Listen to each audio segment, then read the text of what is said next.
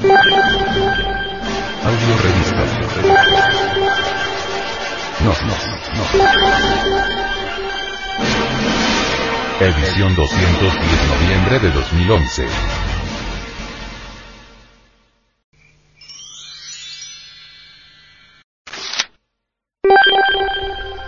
La raza aria. Por Samael Aumeor. La época del sumergimiento de la Atlántida fue realmente una era de muchos cambios geológicos. Emergieron desde el seno profundo del inmenso mar otras tierras firmes que formaron nuevas islas y continentes. Algunos sobrevivientes atlantes se refugiaron en el pequeño continente de Grabonzi, hoy África, el cual aumentó en tamaño y extensión debido a que otras áreas de tierra firme que emergieron de entre las aguas vecinas se sumaron al mismo. El Golfo de México antiguamente fue un hermoso valle. Las islas de las Antillas, las Canarias y España, son pedazos de la sumergida Atlántida. El antiguo mar de Colidius situado al noroeste del continente recién formado entonces y conocido como Ashark, Asia, cambió de nombre y hoy se le conoce con el nombre de Mar Caspio. Las costas de este mar Caspio estaban formadas por tierras que al emerger del océano se habían unido al continente del Asia. El Asia, el mar Caspio y todo ese bloque de tierra junto, es lo que hoy en día se conoce como Cáucaso.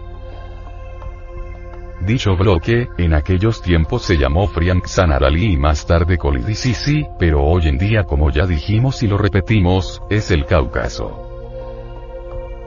Por aquellas épocas un gran río que fertilizaba toda la rica tierra de Tikliamis, desembocaba en el mar Caspio, ese río se llamaba entonces Oxosería, y todavía existe pero ya no desemboca en el mar Caspio, debido a un temblor secundario que le desvió hacia la derecha.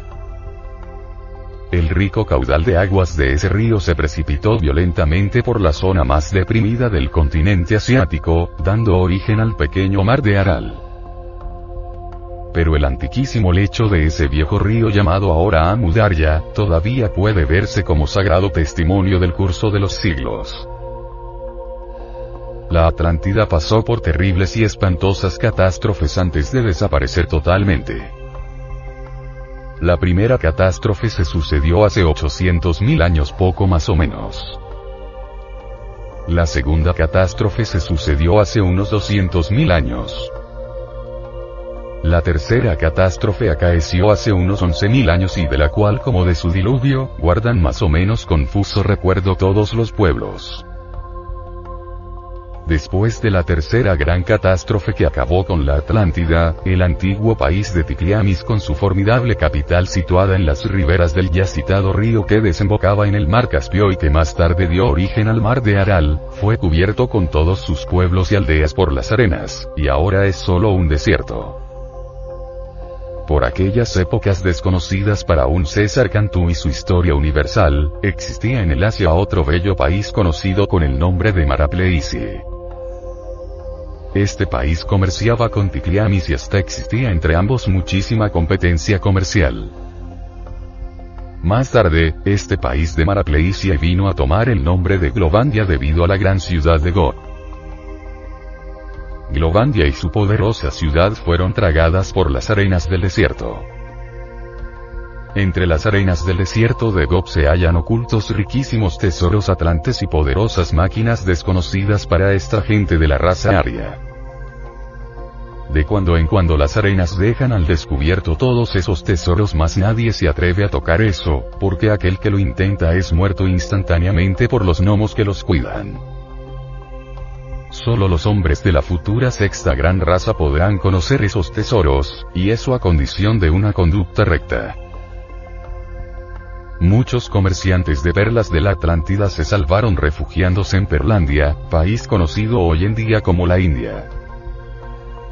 Fueron atlantes los que construyeron las pirámides de los egipcios y de los aztecas, quienes fundaron la civilización incaica, quienes establecieron los misterios de la India, China, Egipto, Yucatán, etc. L desapareció la raza Atlante tragada por el mar, dicha raza tuvo siete subrazas, la última de ellas, la séptima, corresponde a los sobrevivientes de la gran tragedia.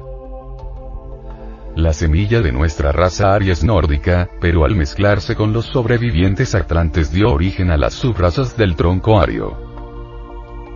La primera subraza floreció en el Asia Central. La segunda subraza se desenvolvió en la India y todo el sur del Asia. La tercera subraza creó las poderosas civilizaciones de Babilonia, Caldea, Egipto, etc. La cuarta subraza se desarrolló en Grecia, Roma, etc. La quinta subraza es la anglosajona y teutona. Los grandes tratadistas de la antropogénesis moderna tales como H. P. B. Rudolf Steiner, Max Seindel y otros, cometieron el error muy lamentable de suponer que en estos momentos nos hallamos en la quinta subraza de la quinta raza raíz, como si nosotros los latinoamericanos no existiéramos, como si nosotros también fuéramos anglosajones o teutones, o algo por el estilo.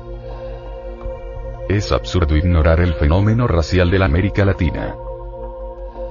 A todas luces resulta lógico que de la mezcla de los conquistadores españoles con las tribus indoamericanas, resultó de hecho y por derecho propio, una nueva subraza, la sexta rama del tronco ario. El trabajo de formación de la sexta subraza en el territorio piel roja, fue mucho más difícil porque los conquistadores ingleses en vez de mezclarse con los nativos indígenas, los destruyeron, los asesinaron, solo en forma muy insignificante e incipiente se realizó tal mezcla de sangres, por ello la fraternidad oculta que gobierna los destinos del mundo se vio en la necesidad de convertir el territorio norteamericano en un crisol de fundición de razas. En Estados Unidos todas las razas del mundo se han mezclado para formar la sexta subraza con enorme dificultad. La sexta subraza en la América Latina, se formó fácilmente y esto es algo que no deben ignorar los tratadistas del antropogénesis y del ocultismo. La séptima subraza aria todavía no existe, pero existirá y estará formada por los sobrevivientes del nuevo gran cataclismo que muy pronto destruirá a la raza aria.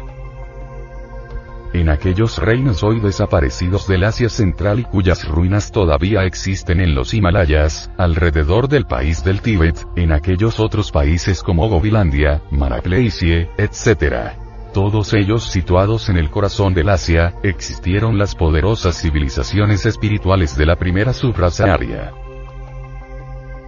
en Perlandia, la tierra sagrada de los Vedas, el viejo Indostán, y en todas esas regiones del sur del Asia, existieron formidables culturas esotéricas y tremendas civilizaciones en donde se desenvolvió la segunda subraza aria. Babilonia, antes de su decadencia, Caldea y sus augustos misterios, Egipto y sus pirámides, fueron el escenario de muy ricas y poderosas civilizaciones creadas por la tercera subraza aria. Atenas, la gran ciudad fundada por la diosa Atenea, Roma antes de su degeneración y destrucción fueron el escenario maravilloso donde se desarrollaron las poderosas civilizaciones de la cuarta subraza aria. La Primera y la Segunda Guerra Mundial con toda su barbarie y corrupción moral señalan con su dedo acusador a los hombres y mujeres de la quinta subraza aria. La América Latina es el escenario de la sexta subraza ya que nuestros primos del norte, los gringos, son todavía demasiado anglosajones. La raza aria en vez de evolucionar ha involucionado, y su corrupción ahora es peor que la de los atlantes, su maldad es tan grande que ya llegó hasta el cielo. La raza aria será destruida para que se cumpla la profecía que Ramo hiciera en la sumergida Atlántida. Si ellos se olvidan de que deben ser superiores no por lo que adquieren sino por lo que dan, la misma suerte les tocará.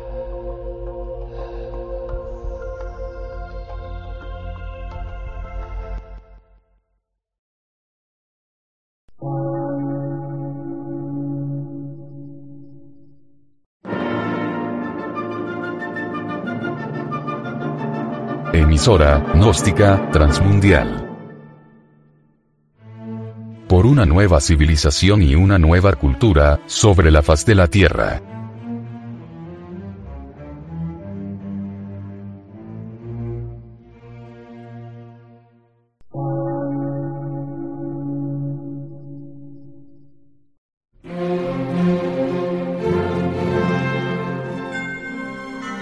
Medio de radiodifusión, científico, artístico, místico y filosófico, de la Asociación Colombiana de Centros de Estudios Gnósticos, Antropológicos, Psicológicos y Culturales. A. C.